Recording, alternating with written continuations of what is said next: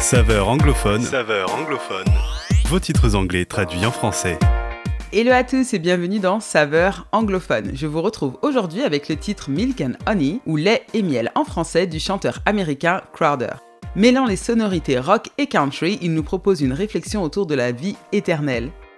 I'm headed to a place where the rivers flow. Je me dirige vers un lieu où les rivières coulent à flot. Je me dirige vers un lieu où les rues sont d'or. Le chanteur nous transporte immédiatement dans la nouvelle Jérusalem, ou Jérusalem céleste, dont il est question dans le livre de l'Apocalypse. Il s'agit d'une vision du lieu saint où vivront les chrétiens dans l'éternité. Dans cette vision, l'apôtre Jean est transporté par un ange au sommet d'une montagne. De là, il voit descendre du ciel cette ville qui, je cite, resplendissait de la gloire de Dieu. En effet, on y voit la place de la ville tout en or, des murailles ornées de pierres précieuses, etc.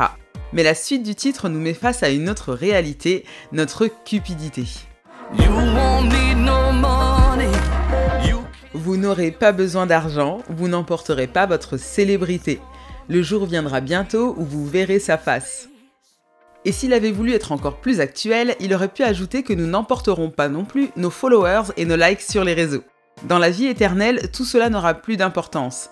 D'ailleurs, dans l'évangile de Matthieu, au chapitre 6, verset 19, la Bible nous rappelle, je cite, N'amassez point de trésors sur terre. Dieu nous promet de demeurer éternellement auprès de lui, et à ce moment-là, nos richesses sur terre ne seront plus qu'un lointain souvenir. Et pour cause, nous n'emmènerons rien de ce que nous possédons.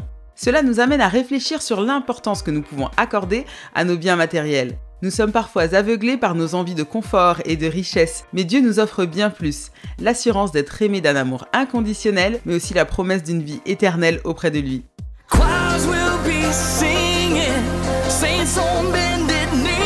Les chorales chanteront, les saints seront à genoux, les anges danseront et nous serons tous libres.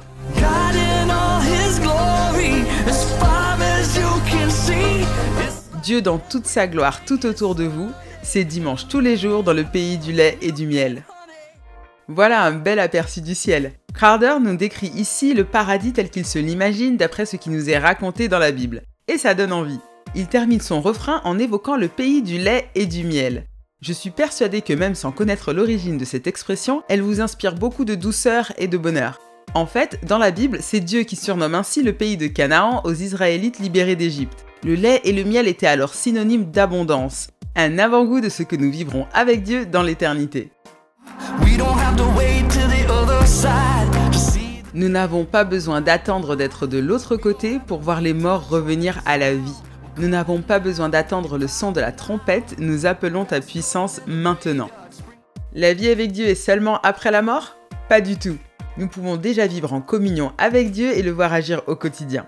Dieu nous donne tout ce dont nous avons besoin ici-bas et nous comble de trésors spirituels.